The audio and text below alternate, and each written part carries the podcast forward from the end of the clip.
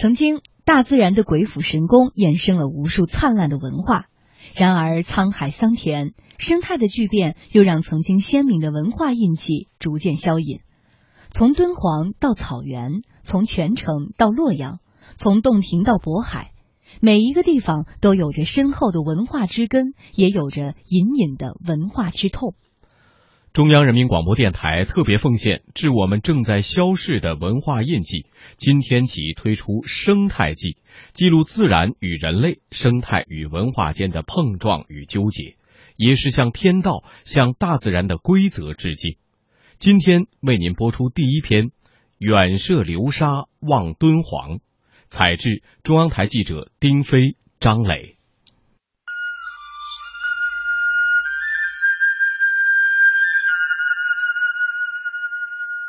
黄河远上白云间，一片孤城万仞山。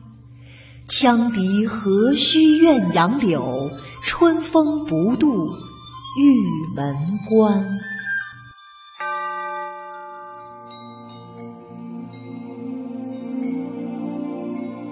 羌笛、杨柳、玉门关，这里是敦煌。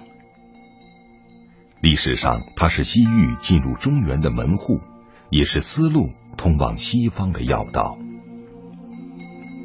那些公元四到十一世纪的壁画与雕塑，那些数以万计载有各种文字的赤轴黄卷，那些因月牙泉、胡杨林、戈壁滩而生发出的佳作名篇，共同形成了独特的敦煌文化。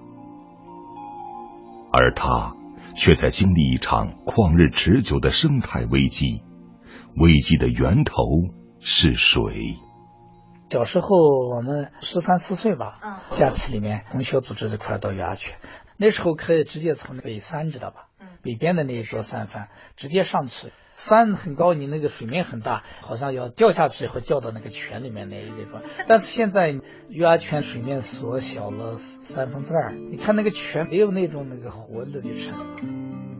就在天的那边很远很远，有美丽的月牙泉。诗人方建荣儿时差点掉进去的月牙泉，身处沙山，形如弯月。因亘古沙不填泉，泉不和解而成为奇观。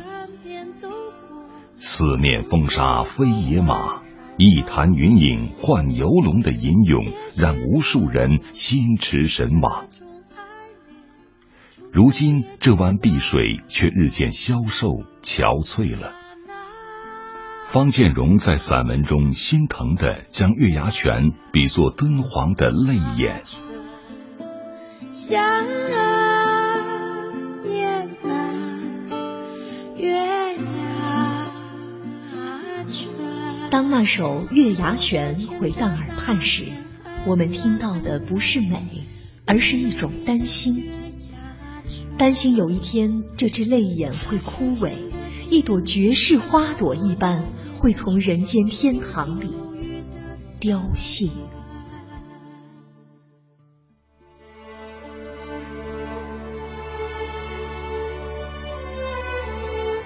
上世纪六十年代，因上游修建水库，敦煌境内的地表水相继断流，湖泊干涸，泉水垂危。原本水深十二米、水面二十多亩的沙漠第一泉月牙泉，历经千年没有被沙海侵蚀，却在二十一世纪险些枯竭，水深不足两米。拯救敦煌，守望敦煌。为了阻止库姆塔格沙漠的东进，敦煌的最西端建起了西湖保护区，并于二零零三年晋升为国家级自然保护区。然而，和四十年前相比，如今区内草地面积萎缩百分之五十，湖泊水减少百分之七十三，沼泽面积减少百分之四十。我这个地方在二十年前，这个都是水面。哎呀，天哪，这这是？你看水里面这些，嗯，碱嘛，碱碱，烟碱。嗯。只有极少数植物能在这种盐碱地里生存，胡杨树便是极少数中的特殊高大乔木。西湖自然保护区科研管理科科长孙志成说：“即使是生命力最顽强的胡杨，也有忍耐的极限。茫茫戈壁，本该是防风屏障的胡杨林，树干一碰便折断，一踩竟化为粉尘。薄薄的，薄薄脆脆的。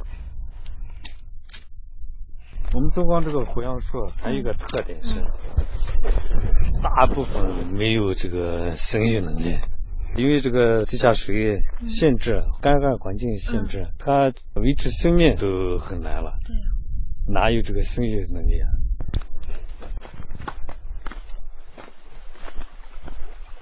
这是作家杨显惠眼中一九六五年敦煌的胡杨林。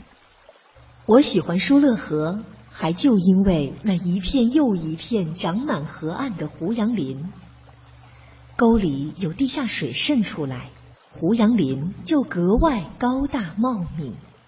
而如今这里最高大的胡杨不过六七米，那些已经枯死倒地的，似乎仍奋力的阻挡着掠过的沙粒，然后在自己周围形成一个土包。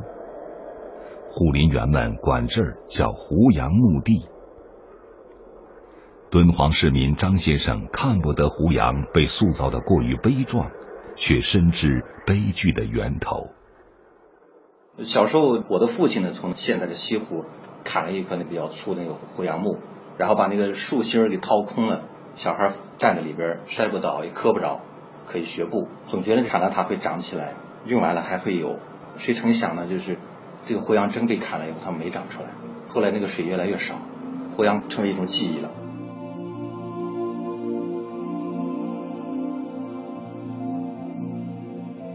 树木没了生命，沙漠更加肆虐。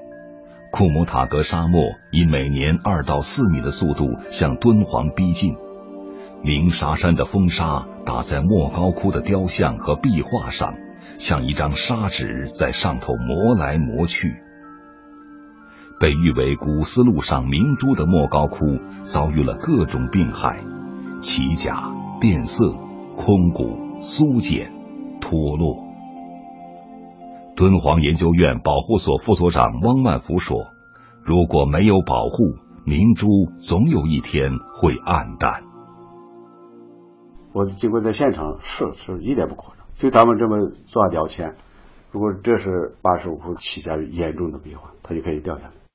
从拖拉机运沙到与美国合作库顶防护工程，敦煌研究院的治沙攻坚战已经打了整整半个世纪。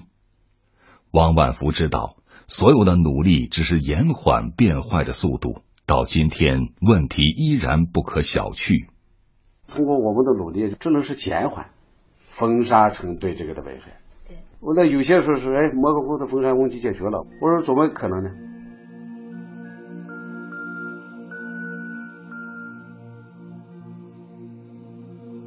《汉书地理志》记载：敦大也。黄圣也，谁能料到生态巨变会让这些大而繁盛的文化瑰宝逐渐掩埋在岁月的尘沙里？月牙泉的水、保护区的树、莫高窟的沙，都在无声的见证着这场变迁。敦煌的辉煌在历史，敦煌的未来在生态。